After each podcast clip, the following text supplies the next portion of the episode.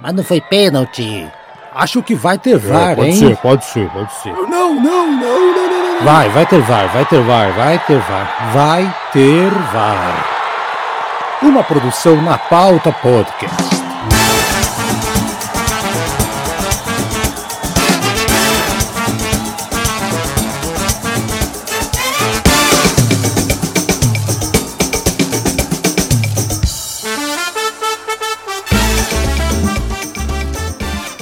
Sejam bem-vindos ao episódio número 54 do nosso podcast Vai Ter VAR, gravado na segunda-feira, dia 4 de julho. Eu sou o Thiago Nasser Timmer e estou aqui com os meus amigos Bruno Torres. Opa, boa noite, meus amigos. E Gustavo Botelho, direto de terras fluminenses. Boa noite, gente. Lembrando a todos que esse episódio, assim como os demais, está disponível nas principais plataformas agregadoras de podcast. É muito importante que você nos siga, compartilhe, nos avalie, para que a gente possa semanalmente voltar aqui para trazer esse papo gostoso e descontraído junto com vocês. Nosso primeiro bloco, a gente vai falar então sobre um assunto que é muito falado, muito batido no folclore do futebol brasileiro, que é essa mania que o futebol brasileiro insiste em não investir na formação de treinadores e da mesma forma que não investe na formação, acaba entendendo o treinador como algo descartável no mercado do futebol. Hoje é uma reportagem muito interessante do Rodrigo Capello, que é um jornalista do Grupo Globo que estuda futebol com finanças, com administração, um jornalista pelo qual todos nós temos muito respeito. E essa reportagem, reportagem, perdão, trouxe um pouco mais disso que a gente já sabe. Bruno, você achou que a reportagem era mais do mesmo? Achou que teve algum insight, alguma revelação diferente que você não tinha tido ainda? Tiagão, aqui no podcast a gente já vem falando, acho que desde o episódio 1, do amadorismo dos dirigentes, como eles não têm plano de médio e longo prazo, como eles não, não sabem o que eles mesmos querem, querem para o time deles e vão contratando de acordo com, com o momento. E a reportagem só confirma isso através de um estudo. Gustavo pode falar mais sobre isso, mas para mim não teve muita surpresa, é o que a gente já imaginava e precisa mudar a mentalidade de todo mundo agora, né? O futebol está ficando muito bilionário. Se você não colocar pessoas que entendem pessoas que são capazes de entrevistar um técnico, entender se aquela filosofia pode ser aplicada, colocar meta, colocar poder discutir de igual para igual com o técnico, vai ser sempre o que a gente tem visto nos últimos anos. A gente até colocar como pauta, mas pode ser mais para frente, o que aconteceu com o Cruzeiro. Bastou o Ronaldo assumir, enxugou, deve ter prometido salário em dia, conseguiram um técnico aparentemente bom, estão dando tempo para esse cara treinar e tá, vai colher o fruto aí. Provavelmente vai acontecer a mesma coisa com o Botafogo. O, o Luiz Castro não veio do nada. O Luiz Castro deve ter sido um estudo do Texas, porque o Texas já tinha dado entrevista aqui dizendo como ele gostaria que os times dele jogassem. Ele pô, batalhou pelo Luiz Castro, ele trouxe, ele está trazendo jogadores, provavelmente vai começar agora nessa janela que vai atender esse modelo de jogo específico, ele deve colocar na base jogadores que vão sustentar esse modelo de jogo que ele quer implementar. Isso vem de profissionalismo, Thiago. Então, eu acho que com a chegada das SAFs, provavelmente a gente vai ver uma mudança nessa direção, que não pode acontecer, dando exemplo até do meu Flamengo, é contratar por grife, contratar o que vem na mente, ou contratar porque coube no orçamento aquele tipo de técnico. Isso é muito errado, né? A conclusão é pagar 20 milhões de rescisão de contrato em um ano e meio. Isso não pode acontecer. É um absurdo. Eu acho que o Flamengo é o caso mais emblemático, justamente por representar o time que nos últimos anos representa um, um investimento, uma estruturação no departamento de futebol, muito em decorrência do trabalho que fez em 2019. Mas a gente percebe, olhando para trás, que o Jorge Jesus foi um acerto numa estratégia de tentativa e erro, né? Logo depois do Jesus veio o Domenech, veio o Rogério, veio o Renato, veio o Paulo Souza, treinadores muito distantes, não, não tem uma linha de raciocínio, né? É dessa forma que o futebol do Flamengo executa suas ordens e seleciona treinadores sempre na mesma linha. Não, algo completamente divergente. Você deu o exemplo do Luiz Castro. Também acho que houve um estudo para a contratação do Luiz Castro. E isso fala muito sobre a vinda do Textor para cá. E bateram muito no Textor quando ele dispensou o Enderson Moreira, foi o treinador com quem o Botafogo subiu da Série B para a Série A.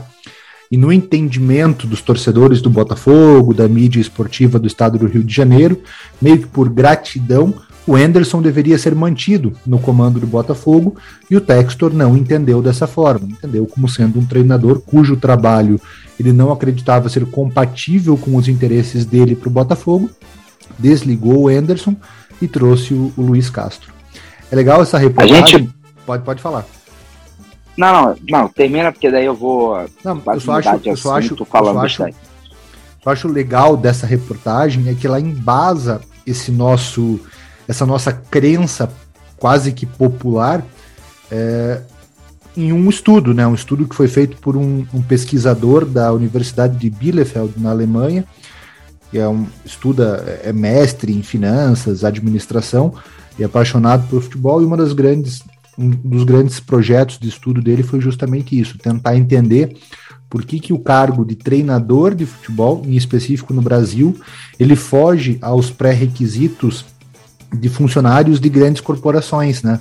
Imagina que o Flamengo não é um clube de futebol. O Flamengo é uma empresa que tem um orçamento milionário, do qual milhares de pessoas dependem e que tem a simpatia de outras milhões de pessoas. Ele não é um clube de futebol, é uma empresa.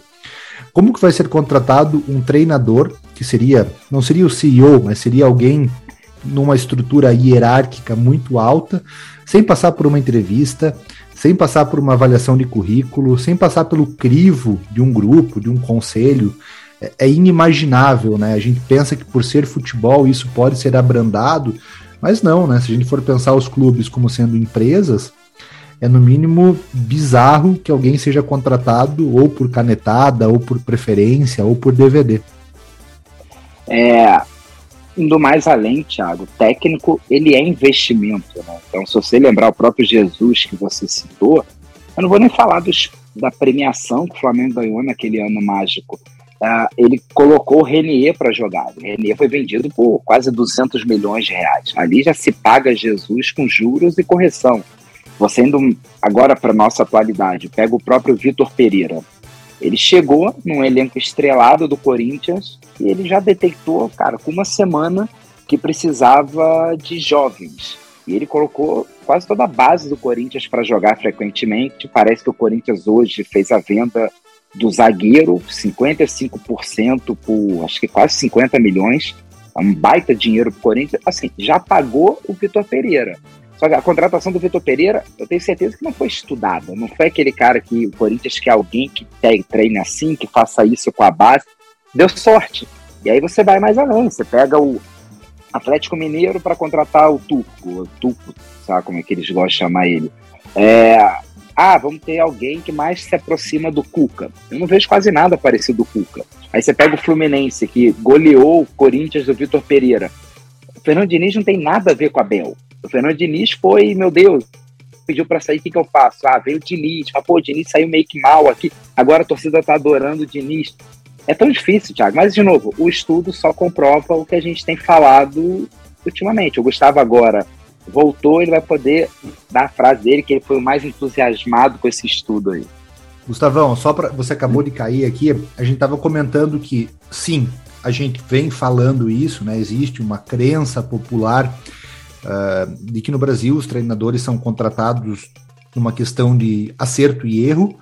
A gente falou do exemplo mais emblemático que é o Jesus, que foi um acerto da diretoria do Flamengo, mas depois dele já tiveram quatro erros por falta de critério na escolha de treinador, por não acreditar numa filosofia de trabalho.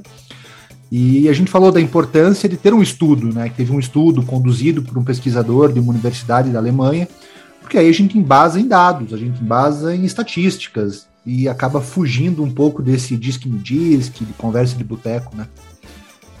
né? E é, o, que eu, o que a gente até discutiu hoje mais cedo no grupo é justamente isso para mim. É, é, a questão de você, o método científico, por mais óbvio que alguma coisa possa parecer, e no mundo que a gente vive hoje, ele é tão desacreditado, e quando ele comprova algo que a gente já sabia, é, dá uma força maior. Eu gostei muito do estudo porque tem, tem entrevistas com os técnicos, né? Todos os técnicos passaram nos grandes clubes do Brasil, da Série A e da Série B. E, e a gente fala em tentativa, é, é, acerto e erro, eu acho que é mais erro, erro, erro, de vez em quando acerto, porque alguém tem que ganhar. E não é nem, nem, nem um desmérito disso. Tem uma frase bem interessante na matéria do Globo, né? E não é nem na do Capelo, na coluna do Capelo, que o cara fala: é, Eu nunca fui entrevistado. Um técnico que já dirigiu 43 times de Série A e Série B nunca foi entrevistado. Cara, isso é um absurdo, né? E isso diz muito sobre o nosso futebol e para onde a gente vai com isso.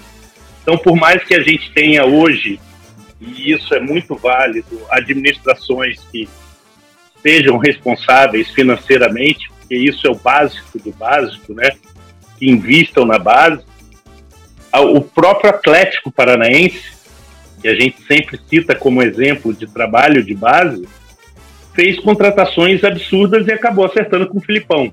Eu, eu ainda, como sou jogadorcista, eu, eu acredito muito mais na vinda dos caras que vieram da Ucrânia, né? agora o Fernandinho, que a gente chegou a falar e vai comentar mais para frente, do que propriamente ao Filipão. Mas é, antes era o Carelli, o, o Caleri, o, o Carilli, desculpa. Carilli. Falando do atacante, é o Carilli, o nosso bode. Pô, eu, como é que eu posso errar o nome do nosso bode de terra? Isso é erro imperdoável para mim.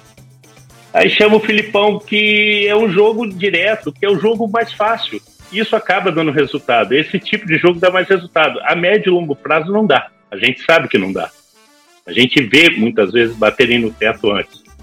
Mas enquanto isso, serve de escudo para todo dirigente, que é o que eles procuram, que é resultado. Beleza, então. Acho que a nossa opinião é muito convergente em relação a esse assunto e a gente resolveu trazer o estudo só para embasar realmente aquilo que a gente já vem falando há, há um ano aqui no, no nosso podcast, no, no Vai Ter VAR. Passando para o segundo bloco, então, agora sobre o mercado da bola no futebol europeu. A gente está num período de abstinência aqui sem futebol europeu. Eu estou sofrendo, Gustavo está sofrendo, Bruno está sofrendo. Pode falar, Brunão. Não, só para deixar passar batido, o Thiago tocou, o Gustavo tocou no assunto Filipão. É, me chamou a atenção a entrevista do Abel. E, de novo, é, hoje, pela primeira vez, assim, não pela primeira vez, mas tá, tá dando gosto de ver o Palmeiras jogar. E é o que a gente fala sempre, né? Um time já quase dois, três anos jogando junto, um técnico bom, mas que perdeu de um Filipão que jogou por duas, três bolas. Os números são impressionantes. Acho que o Palmeiras chutou 27 vezes e não conseguiu fazer gol. O Abel foi reclamar, dizendo: ah, não critique o meu time, faltou eficiência, mas a gente jogou bem. É o futebol, né? É o futebol e a gente já debateu aqui é, é difícil, a, as pessoas não entendem a dificuldade do futebol brasileiro. E é difícil você pegar o líder embalado, pegar um time praticamente reserva em casa e perder. Mas é isso aí a gente vai falar muito ao longo do ano. Pode continuar, Tiagão. Mas, mas, só para complementar o que o Bruno falou, Thiago, e não deixar passar, isso é o futebol em qualquer lugar. É só você olhar o que o Real Madrid fez na reta, na, nos mata-matas da Champions. Isso acontece. Nem sempre o melhor time ganha e por isso que o futebol é tão legal. Mas a gente sabe que um trabalho bem feito a longo prazo tende a dar mais frutos do que essa, essas invencionices que a gente vê aqui. Apareceram os cavalinhos do Fantástico. O Gustavo agora. Vai, Tiagão, segue o baile. Beleza, então. Então vamos rodar a pauta, falar sobre o futebol europeu. Trouxe aqui um apanhado de contratações e de dispensas que foram feitas no futebol europeu. Eu acho que ao, ao, longo do bloco a gente pode ir comentando o que cada um de nós acha, qual time que contratou melhor.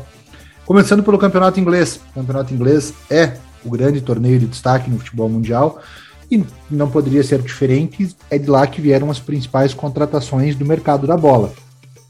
Manchester City, já adianto, para mim, as melhores contratações foram as contratações do, do Manchester City.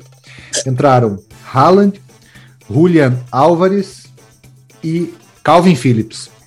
Saíram Fernandinho e Gabriel Jesus. Então, se a gente parar para pensar, sai um volante como o Fernandinho, que já vinha no ocaso da carreira, que já não era mais titular absoluto, e entra o Calvin Phillips, que é um jogador de seleção inglesa. Saiu o Gabriel Jesus e chegou o Haaland, que é um jogador de um nível técnico bastante superior. Liverpool entrou Darwin Nunes, saíram Mané, Origi e Minamino. Mané, o único dos titulares indiscutíveis. O Origi e o Minamino, dois jogadores reservas no Liverpool.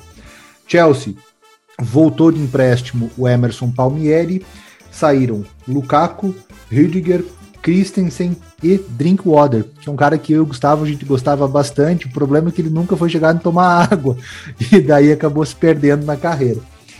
Arsenal. Tinha que ser Drinkwater, tinha que ser Drinkwater, é, Little Bird Don't Drink. exatamente. Esse tinha que ser é, o nome é, completo. É, exatamente. Arsenal entrou Marquinhos, do São Paulo, cria de Cotia, e o Gabriel Jesus, saiu Lacazette e voltou para o futebol francês, e no Tottenham entraram Perisic, Bissouma e Richarlison. A princípio ninguém saiu do time do norte de Londres. O que, que vocês acharam da movimentação do mercado da bola na Terra da Rainha? Ah, concordo com você. Acho que o City, o City foi o único que deu salto. Vamos ser sinceros. Os outros trocaram. Quem não trocou seis por meia dúzia, trocou seis por cinco e meio. Eu acho que principalmente o, o Chelsea, apesar de que o Lukaku não tenha jogado nada, tenha tido problema com o Tuchel, né? E a janela ainda está aberta, né? Porque as especulações que eu li hoje me botaram de cabelo em pé, né? Cristiano Ronaldo e Neymar pro Chelsea aí também dá uma um saltinho muito grande, seja qualquer um dos dois que chegue lá no, no Chelsea. Mas o City contratou dois caras que o mercado queria muito.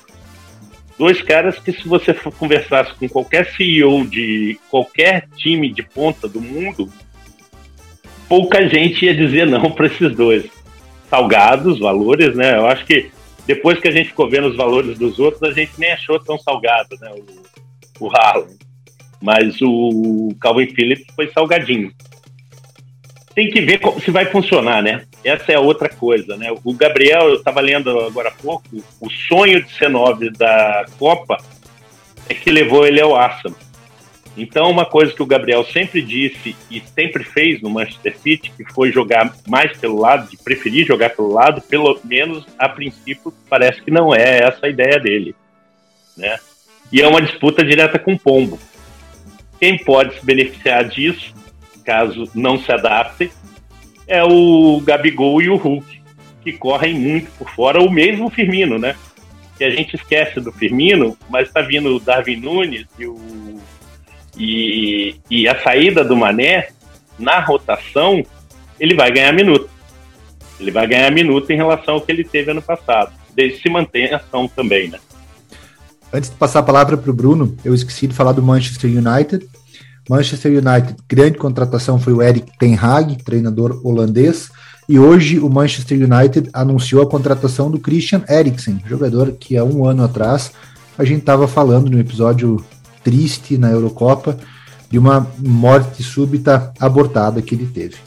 Manchester United envolvido em muitas especulações, fala-se em Frank de Jong, fala-se em Anthony, Fala-se na saída do Cristiano Ronaldo. O Cristiano Ronaldo não apareceu para treinar na, na, reapresentação da equipe, mas o que tem de definido no United é isso: entrada do Ten Hag e do Eriksen, saída do Pogba, do Matic, do Juan Mata e do Edinson Cavani. Ô, Tiagão, só dois comentários sobre as transferências na Inglaterra. Primeiro, é, com certeza tem algum acordo entre lá dentro do futebol inglês, onde, olha, aqui dentro as cifras podem ser extraordinárias, porque o dinheiro não vai sair desse mercado, porque assusta o valor que, que foi algumas contratações, principalmente a do Richarlison. E a outra coisa é, é, o Arsenal era muito criticado quando o Wenger era treinador porque ele só buscava jogadores franceses.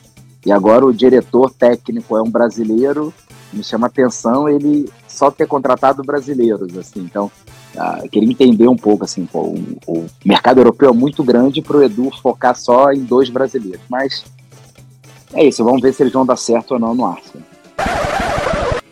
Falando sobre futebol... O, o, desculpa, falar. só o Cristiano, o Cristiano parece que a saída é certa porque ele quer realmente jogar Champions, né?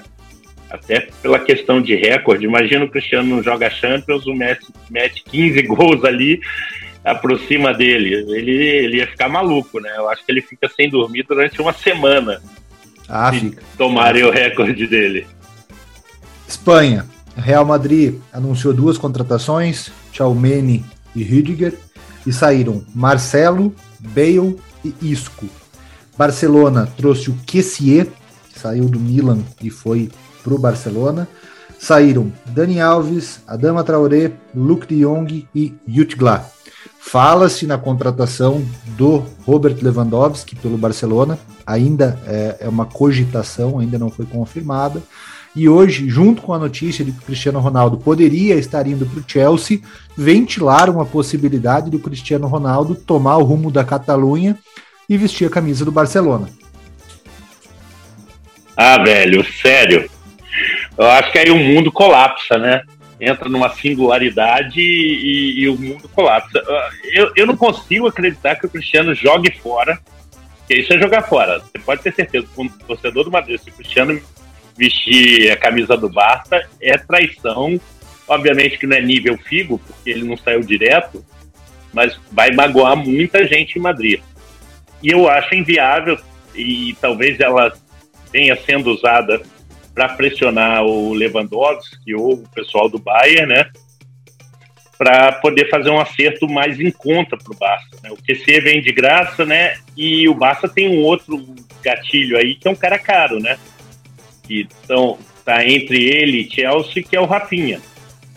E Verdade. também é um jogador caro, que também vai precisar de adaptação, porque a gente sabe que se o Messi teve dificuldade para jogar na França em adaptação, você sabe que qualquer jogador pode passar por isso, né? Então eu acho que o, o Real fez o movimento correto, né? O Rudy que veio de graça, gastou uma baba no meio campo de 22 anos, mas é um cara promissor e, e ele precisa renovar realmente o meio campo, né? Você tem o meio campo histórico e hoje, teoricamente, eles têm três meio-campos de qualidade é, para substituir o Kroos, o Casemiro e o Modric. Dois já vinham jogando muito, inclusive, foram fundamentais na campanha da Champions ano passado. E agora soma um terceiro. Eu fico em dúvida, cara. Eu acho que Cristiano, Cristiano não pode vestir a camisa do Barça, cara. Eu sou torcedor o mas eu vou me sentir agora como eu me senti com o LeBron James quando foi vestir a camisa do Lakers, sabe? Pô, ter que torcer pra esse cara que eu odeio. Agora, pior ainda, que tá pra vir o Caian, né? O antivax ainda, terraplanista ainda, que é pior ainda do que o LeBron. Baita jogador, mas como pessoa, terrível. E, e o Arden Cristiano nem é uma pessoa horrível, é só um cara que jogou por Madrid e uma identificação, é o maior artilheiro do Madrid, cara.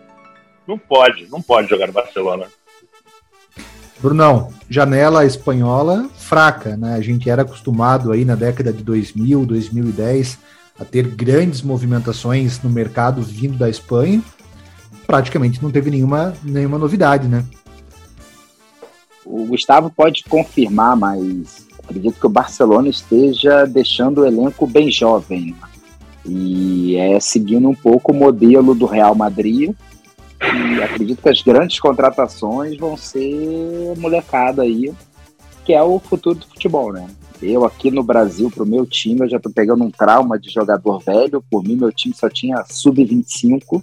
Eu acredito que é uma tendência mundial. O Gustavo, é isso mesmo? O Barcelona tá contratando uma molecadinha nova aí ou.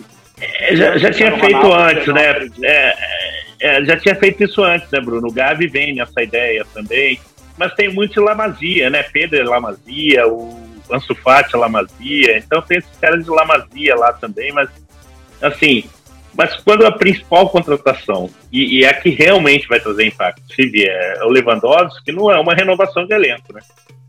Não é uma renovação de elenco. Lá, o problema do Barcelona é que agora o dinheiro foi liberado. E a gente já tinha falado isso antes. Agora vai começar a gastar tudo, daqui a seis meses está sem grana de novo. Escuta o que eu estou falando, vamos fazer isso. Só para a gente fechar o segundo bloco da janela europeia, trouxe mais alguns clubes. Paris Saint-Germain entrou Vitinha, contratado do futebol português. Saíram Di Maria e Areola. Bayern de Munique entrou Mané, saíram o Süle e o Tolisso. Na Juventus, Juventus só saiu. Saiu de Bala, Chiellini, Bernadeschi e Morata. No Milan. Entrou Pogba, não entrou? Entrou Pogba, entrou Pogba. Entrou Pogba, né? De graça. De graça. É, como o Thiago falou, o melhor negócio do mundo do Manchester United. Saiu de graça, gastaram 100 para contratar, perderam de graça de novo. Sensacional, né? Milan. É comprar uma areia. É comprar uma areia. Milan entrou Florenzi, lateral direito titular da seleção italiana, saiu o Kessier para o Barcelona, e a Inter de Milão entraram Lukaku e Mkhitaryan, vindo da Roma, e saiu o Perisic. Nenhuma grande oh, oh, oh, negociação também. Pera aí, pera aí, quem mais saiu da Inter de Milão, por favor? Perisic? Quem Vidal? Mais? Vidal? Ah, verdade. meio campo, Vidal está saindo da Inter de Milão. Verdade. Não sei para onde ele está indo, não sei para onde ele está indo, mas é um grandíssimo jogador. Verdade. Você não sabe para onde ele está indo? Não, não, não, não, não sei, indo. não sei. Boca Juniors? Você não está seguindo ele no Instagram. Você não está seguindo ele no Instagram, só para saber que você não imagina, tá seguindo ele. Imagina se não, né? Galera, a gente tem uma, uma, uma brincadeira, até chega a ser divertido, eu gostei bastante de fazer isso. Teve uma proposta no, nas redes sociais de escalar o Monte Rushmore do seu time, né? Para quem não sabe, o Monte Rushmore é aquele monte, aquele, aquele, aquele é, monte na Dakota do Sul, em que foram esculpidos os rostos de quatro presidentes dos Estados Unidos. Né? O George Washington foi o primeiro presidente dos Estados Unidos, Thomas Jefferson foi o autor da Declaração de Independência, Theodore Roosevelt e o Abraham Lincoln. Então eles escolheram esses quatro presidentes como sendo os quatro maiores presidentes da história dos Estados Unidos, esculpiram os rostos ali. E tem uma brincadeira falando para você escolher o Monte Rushmore do seu time, pegar as quatro maiores jogadores do seu time e quem que você esculpiria os rostos num monte se fosse possível. Bruno, vamos por ordem alfabética. Começa você, escala o teu Monte Rushmore do Flamengo, quatro rostos para colocar no, numa rocha. Paz. Zico. Uh... Cara, você quer que eu vi jogar ou que o Flamengo considera? Não, história. Que eu história. história do time. História, história do time. Você viu jogar o futebol não começou em 88 não, Bruno. Esse dia você tinha campeonato aqui. 81, 81, 81. Não, mas você começou a ver jogo com um ano. Gustavão, ô, ô Tiagão, começa com o Gustavão aí. Como é que eu preciso pensar um pouco, porque o meu foi muito craque. Diferente do dele. Tá, o Eurico é, Miranda pode sim. entrar no dele? Não. Não, né? É, o, meu, o meu teve pouco craque. O maior artilheiro brasileiro de todas as Copas é do meu. Do seu tem o quê? Ah, tem um cara que fez dois gols na Europa, né? Esse é o grande jogador que você viu jogar do seu time. Bem, o meu, o meu eu, eu demorei a fazer, tá? Demorei a fazer porque teve um cara que eu pensei muito que eu não ia colocar, mas aí ia ser muita mágoa minha. Então vou começar cronologicamente com a Demir, obviamente. A Demir tem que estar, né? Queixada, o, o único brasileiro a meter quatro gols numa Copa do Mundo.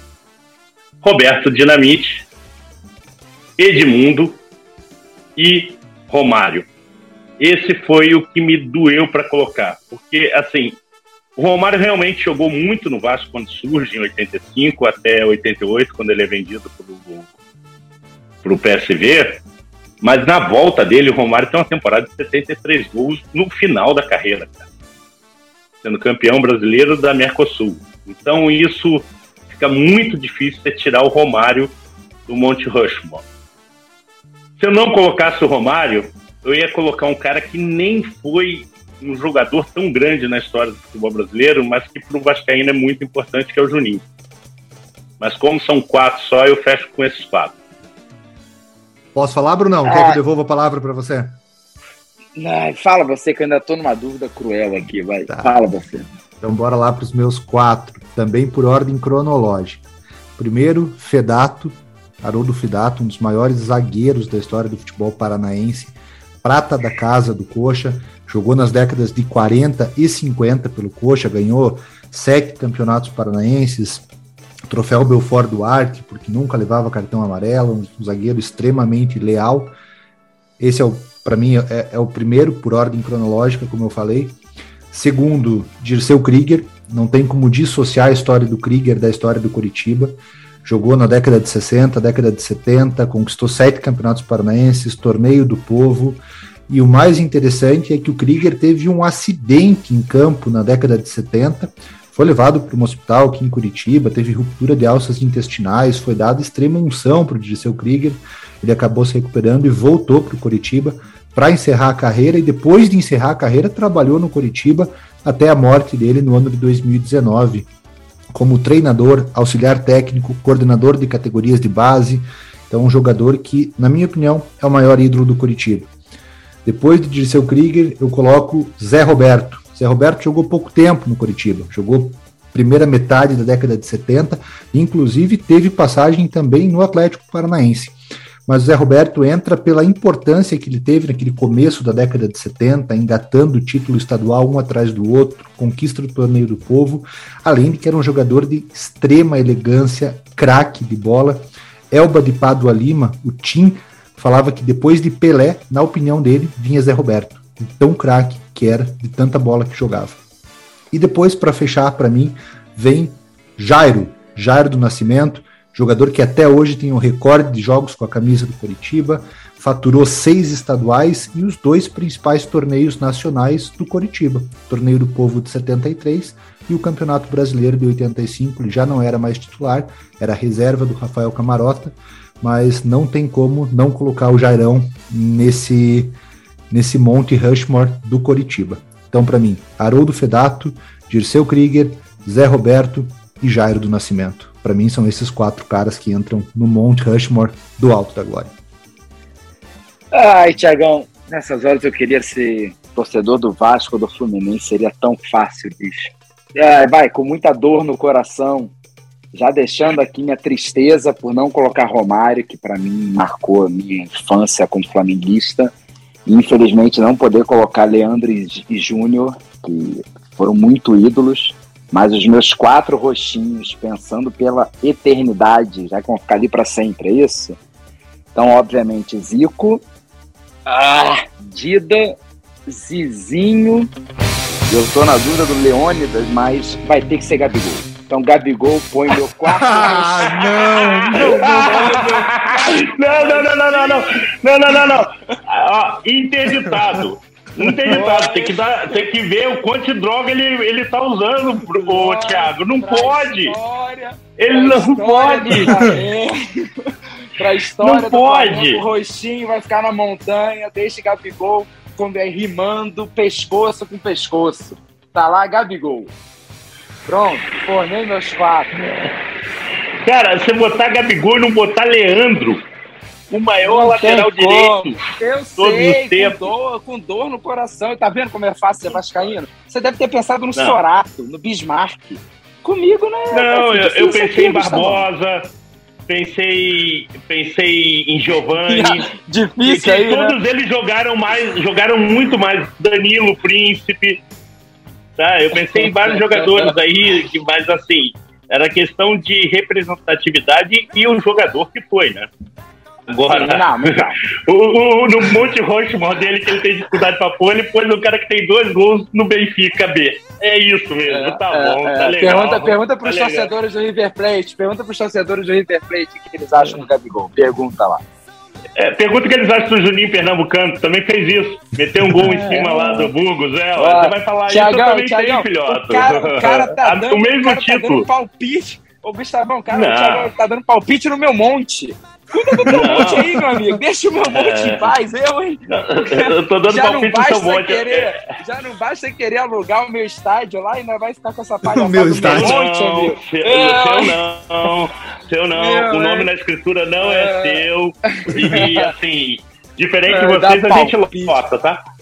vai, vai dar palpite no monte dos outros, hein? Segue aí, Tiagão. Vamos rodar a pauta então. Ô, ô, ô Tiago, desculpa, é, só uma pergunta. Eu, eu, eu conheci o Disseu e, assim, o tamanho dele me surpreendeu muito. Depois que eu fui ler a história dele, eu, eu vi realmente e tal. Mas o quão doído para você foi deixar o Alex fora do monte? Cara, só uma pergunta. Não foi doído. Não foi doído. Porque eu acho, não. eu acho, eu acho que assim, se você for escolher um jogador que saiu do alto da glória e ganhou o mundo, é indiscutível que o Alex é o maior. Ponto. Mas eu acho que em termos de história no Coritiba, esses caras têm mais história que o Alex. Uhum. Eu acho, pelo menos. Então não. É, também acho. Não, não, assim, é, é, que eu digo que ele é o seu ídolo de infância, né? Porque aí ah, é, é ah, não, não, da parte É. emocional Como- é muito difícil, né? Mas na hora de colocar É. na ponta da caneta ali, cara. E eu colocaria outras pessoas antes do antes do Alex, até se, se tivesse que, que escalar alguém ali no. Se tivesse cinco rostinhos para colocar, eu colocaria o Nilo, que faleceu aí semana passada. É verdade. Fechou então, meu povo? o Zé Roberto, o Zé Roberto tinha uma coisa boa, né? O Zé Roberto era, era da noite do Ah. nível absurdo, né? O evangelismo. Quem, o quem evan- quiser, quem quiser saber a história do Zé Roberto e procurar as histórias dele aí, tem bastante coluna que conta a história dele, são maravilhosas. O Evangelino ia buscar ele em casas aí de, de, de, de procedência duvidosa e levava direto pro Atletiba. O cara metia dois, três gols no Atletiba, né? Uma coisa bizarra.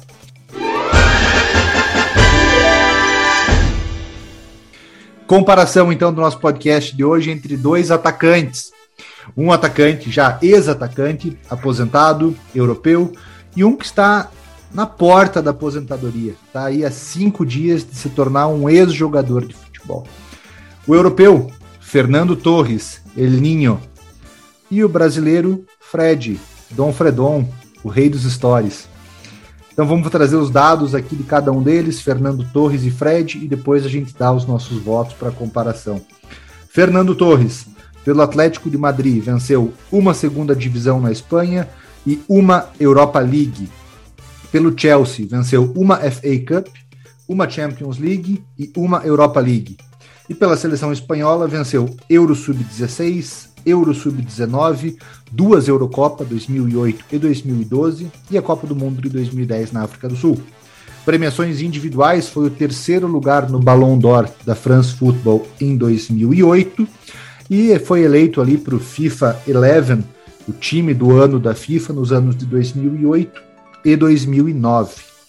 Em 768 jogos, marcou 263 gols, sendo 38 gols em 110 jogos pela seleção espanhola.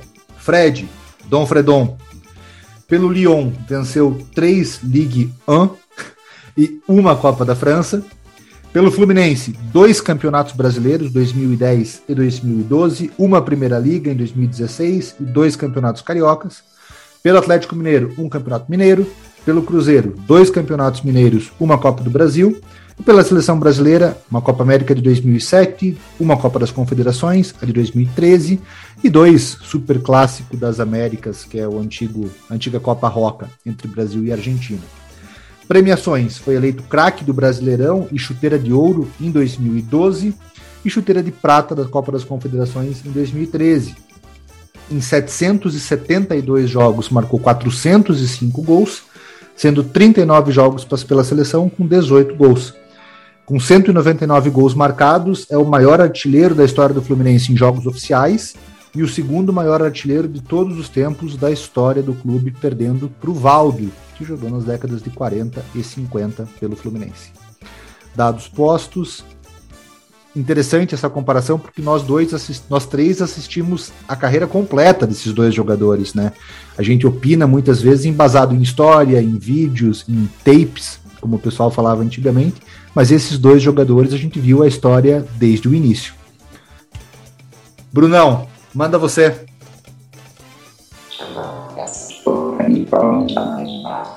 Caramba, o Brunão tá, tá. A tua voz tá igual do, do ET do.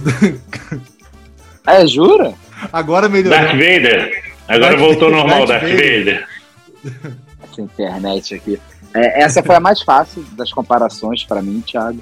É, o Fernando Torres ficou muito marcado aqui no Brasil, principalmente pela final Chelsea e Corinthians, onde ele perdeu muitos gols. Mas ele ficou em evidência na Europa por muito tempo. Ele ganhou a Copa do Mundo pela Espanha. Uh, Para mim, foi muito fácil e meu voto vai no Fernando Torres, com certeza. O Fred foi um cracasso, mas conviveu muito com lesão e não, não teve uma carreira com muitos títulos, assim, apesar de ter feito o Fluminense numa época de Unimed e ganhar dois títulos brasileiros. Então, eu, eu, eu juro que eu fiquei na dúvida, porque assim, se você comparar o Fernando Torres do Liverpool, do Atlético de Madrid, da seleção espanhola, eu acho que ele não dá jogo. O problema é que além desse Fernando Torres, a gente viu não só no Chelsea, não foi nem só na, na questão do da final do Mundial, ele foi muito mal no Chelsea. Ele é considerado o maior flop até o Lukaku esse ano dos nove do Chelsea, que é uma maldição que já vem há algum tempo, né? Então, isso até pelo preço que ele custou a época. Então, eu tenho é, isso contra o El Ninho Torres. Mas o que ele jogou na seleção espanhola, principalmente na Copa de 10, ele foi fundamental naquele time. Então eu acabo ficando com o El Ninho também.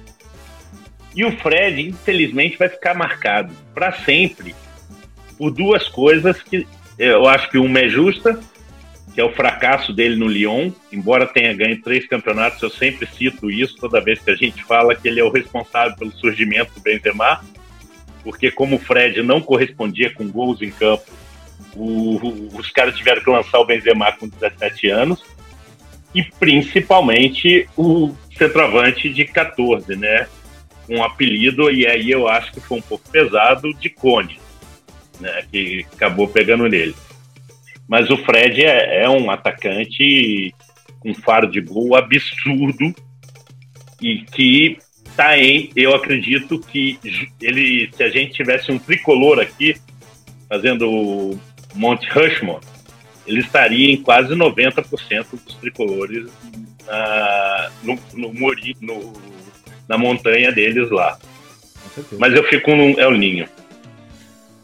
Cara, eu também não, eu não achei tão tão, tão barba assim, igual o Bruno falou, tão, tão baba assim, igual o Bruno falou, mas eu vou de Fernando Torres também por questão de, de, de estar exposto a situações mais difíceis ao longo da carreira e ter rendido melhor nessas situações, né?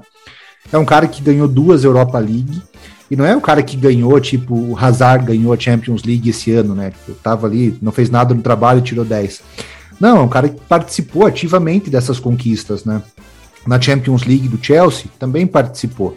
E nas conquistas da Espanha, né, entre 2008 e 2012, Fernando Torres, talvez não protagonista, mas, cara, era um coadjuvante muito bom. Era um cara que marcava gols, era um cara que fazia a defesa se preocupar, né? A defesa ficava preocupada por do outro lado ter o Fernando Torres. E eu acho que os dois, eles ficaram marcados por, por algumas coisas bobas, assim, né? Eu acho que o Bruno apresentou do Fernando Torres, que foi essa má atuação dele em um jogo na final contra o Corinthians em 2012.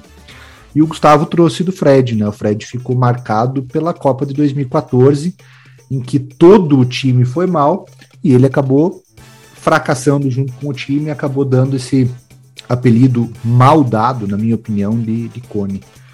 É, acho que o Fred é um cara que merece todas as homenagens por parte da torcida do Fluminense. Eu não tenho a menor dúvida que um tricolor nascido no mesmo ano que eu, 1990, tem o Fred como o maior ídolo do Fluminense. Eu não tenho a menor dúvida. Eu acho que daí, se o cara fosse a idade do, do, do meu avô, ele teria outros, claro. Mas alguém que nasceu no mesmo ano que eu, com certeza coloca o Fred como maior ídolo da história do Fluminense merece todas as reverências. Foi muito bonito ver o Fred marcar o gol sábado à noite, sair chorando para a torcida. É um cara carismático, um cara boa praça. Gosto bastante do Fred, mas eu acho que nessa não dá para ele. Eu fico com o Fernando Torres também.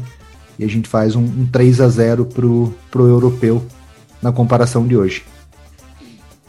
E não desmerece em nada o futebol do Fred. É que eu acho que o Fernando Torres esteve exposto em situações mais difíceis e respondeu de maneira mais.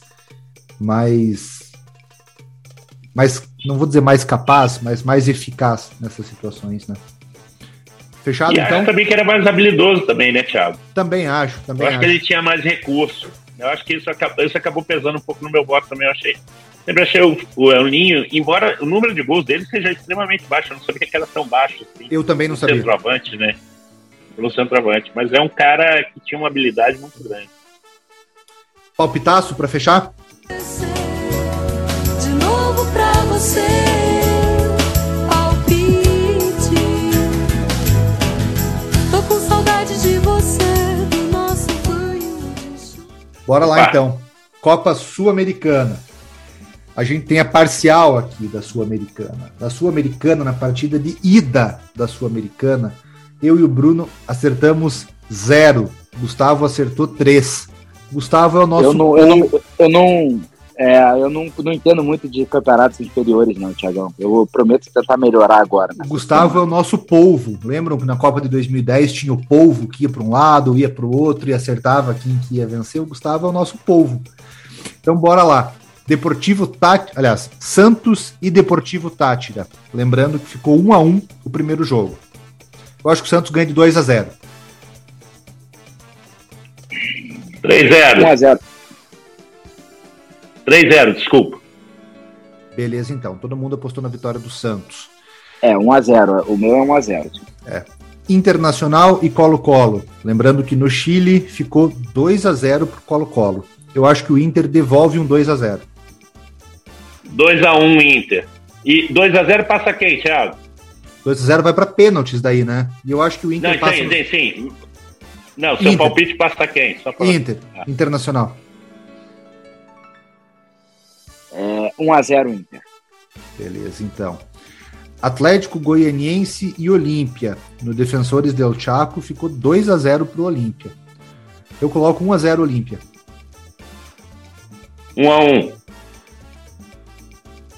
1x0 Atlético Goianiense. Vai jogar no Serra, né? No Serra. Por causa da, da, da obrigatoriedade, mais 20 mil. Isso. Ceará e The Strongest. Primeiro placar ficou 2 a 1 pro Ceará lá na Bolívia. Eu coloco 2 a 0 Ceará. 4x0 Vozão. 3x0. São Paulo e Universidade Católica, lá no Chile, 4 a 2 pro São Paulo. 3 a 1 São Paulo. 3x0 São Paulo, que conseguiu a proeza de ter 100% de cartões em faltas. 10, 10 faltas, 10 cartões. 3x0 tricolor. É, 1x0 São Paulo. Beleza, então. Libertadores. Nas partidas de ida da Libertadores, o Brunão acertou duas, o Gustavão nenhuma, e eu acertei uma. Não entende de campeonatos superiores. tudo bem, tudo bem. Você Bora lá. acertou duas de 5, rapaz. Tá tirando onda de quê, rapaz? Bora lá. Libertar e Atlético Paranaense, lá no Paraguai. Aqui na Arena da Baixada, no jogo de ida, 2 a 1 pro Atlético. 1 a 1 Posso começar a Libertadores? É, pra mim vai ser 2x0 Libertar. 1x1. Thiago, né? Eu coloquei 1 a 1 também. Uh, Estudiantes e Fortaleza. Lembrando que o primeiro jogo em Fortaleza ficou 1 a 1 2 a 0 Estudiantes. 2x1. 1x0 Estudiantes. Desculpa. Beleza, todo mundo coloca a vitória do Estudiantes. Palmeiras e Cerro Portenho, lá em Assunção, 3 a 0 pro Palmeiras. 4 a 0 Palmeiras. 2x0 Palmeiras. É, 2x0.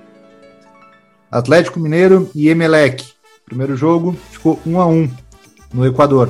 Agora no Mineirão, partida de volta. 2 a 0 Galo. É, 2x0 Galo. 2x1 Galo. Sofrimento. Esse Flamengo- é a torcida agora. Flamengo e Tolima no Maracanã. Na partida de ida, 1 a 0 pro Flamengo, jogando em Ibagué. 2x0. 2x1. 2x1 Flamengo. 2x0 Flamengo. 2x1 Tolima e o Mengão passa nos pênaltis. E o Mengão passa nos pênaltis. 2x0 com gol do um montinho meu ali. Um monte vai fazer um gol, mano. Na quarta-feira. Quem, o Dida? Próximo jogo: Boca Juniors e Corinthians em La Bombonera. Corinthians empatou em 0 a 0 na Neoquímica Arena e agora se complica muito, muito difícil ir para a Argentina precisando fazer resultado, né? Para mim, 2 a 0 Boca. Rapaz, vai ser 2x1 Boca, mas roubado. Roubado. Assim, do jeitinho que a Comembol quer. A Marília Pita? A Marília Pita é da assim. Mas vai. Cara, vai eu, eu vou arriscar, hein? Essa eu vou ganhar sozinho, hein? 1 a 1 Passa o Boca nos pênaltis. Então, beleza. Terminando o programa aqui, eu já computo os palpites e para semana que vem a gente já tem os resultados dos palpites das oitavas de final da Libertadores. Vai ter muito jogo bom, cara. Terça, quarta, quinta é Libertadores, é Sul-Americana, um jogo bom atrás do outro. Tem muita coisa boa pra gente falar na semana que vem com vocês. Obrigado para quem esteve aqui com a gente. Ah, obrigado. pera aí, ué. Você não, deu a, você não deu a parcial de quem acertou o jogo do Vasco no Horizontino, ué. Ah, é verdade. Esse foi- É, é, pelo amor de Deus. Entende muito Aí- de aí Vasco. é- Entende muito de Vasco. Entende É. muito de séries inferiores esse menino. É, a Eurocopa é inferior também, né, Bruno? Só para lembrar aí, é, caso você tenha esquecido, né? É um torneio menor também, a Eurocopa. Você vai ver a nossa diferença na Copa do Mundo, Gustavão, que é o que importa. Eu só miro o torneio grande. Copa do Mundo, a minha mãe já ganhou o bolão. De começo até o fim, anotando sem saber quem jogava, tá? Valeu então, meu povo. Sempre um prazer estar com vocês. Até a próxima semana. Grande abraço. Valeu, galera. Boa noite. E até semana que vem. Boa noite, gente. E lembre-se, é, São Januário é meu, Maraca é nosso, e síndico não é dono, e 87 é do esporte, hein? Ó, só falar, quando você for na casa dos outros, pode cantar, tá? Tá liberado cantar naquele horário ali de tarde. Ué, você botou no não, mudo? tá? Você tá, acostuma, você tá acostumado a ouvir no mudo, mudo? não, ou, tá? ou ventou aí? Ventou aí? Fica mudo. Você não tá? ouviu a Só torcida pode cantando cantar. mesmo? Pode Você cantar botou no vontade, mudo? Tá? Pode cantar. Eu acho que você botou no mudo, hein? Porque a torcida cantou até o final. Aí, no final, obviamente, com o jogo horroroso, vaiou. Mas que cantou o jogo inteiro, eu acho que é que você, você tem ouvido muito no mudo, porque aí inventa em São Paulo. Onde você É, mora, eu acho que deixa é, o Mauricinho trabalhar. Deixa o Mauricinho Perdizes, trabalhar. Pinheiro, é área alta. deixa o Mauricinho trabalhar. Maravilha, Mauricinho gente. Mora o ponta, era o ponta direito. A gente encerrou com uma discussão acalorada entre Flamengo e Vasco. Era o que a gente precisava para finalizar o programa. Boa noite, galera. Boa noite! Dude.